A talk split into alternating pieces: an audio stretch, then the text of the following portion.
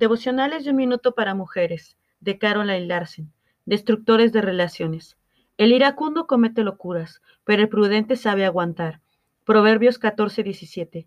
Un mal temperamento es como un relámpago, golpea rápidamente, aparece de la nada y muchas veces deja grandes daños a su paso. Un desagradable estallido de carácter puede herir la autoestima de una persona, puede perjudicar un ministerio, arruinar relaciones y dejarte en una gran soledad.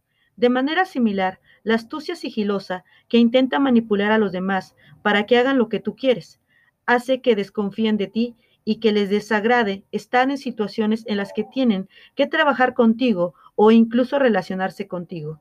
Estas dos acciones causarán daño a las relaciones con otros y al servicio a Dios. Jesús dijo que amar a Dios y amar a los demás son los dos mandamientos más importantes. Mantén tu carácter y tus intenciones bajo control para ser la persona que Dios quiere que seas. Cierra tus ojos por un momento y medita en esta lectura.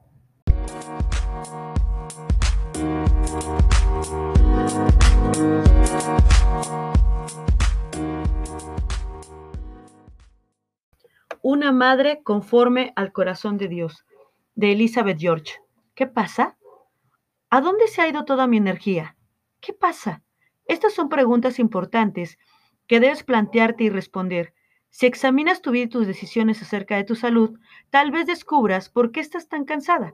¿A qué hora te acostaste? ¿En qué actividades estás involucrada? ¿Tienes niños pequeños? ¿Adolescentes? ¿Trabajas? ¿Sirves en tu iglesia?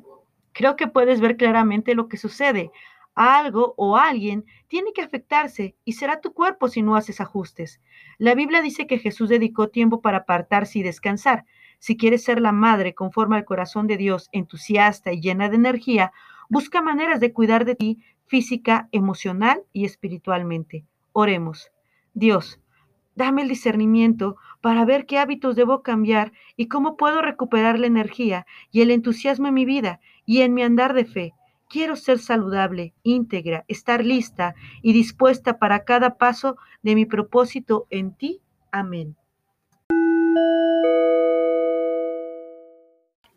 Cuando puedas te pedimos que abras tu Biblia en el libro de Isaías 63:7. De las misericordias de Jehová haré memoria, de las alabanzas de Jehová, conforme a todo lo que Jehová nos ha dado, y de la grandeza de sus beneficios hacia la casa de Israel, que les ha hecho según sus misericordias y según la multitud de sus piedades. Si puedes, subraya este versículo en tu Biblia, mientras hazte la siguiente pregunta.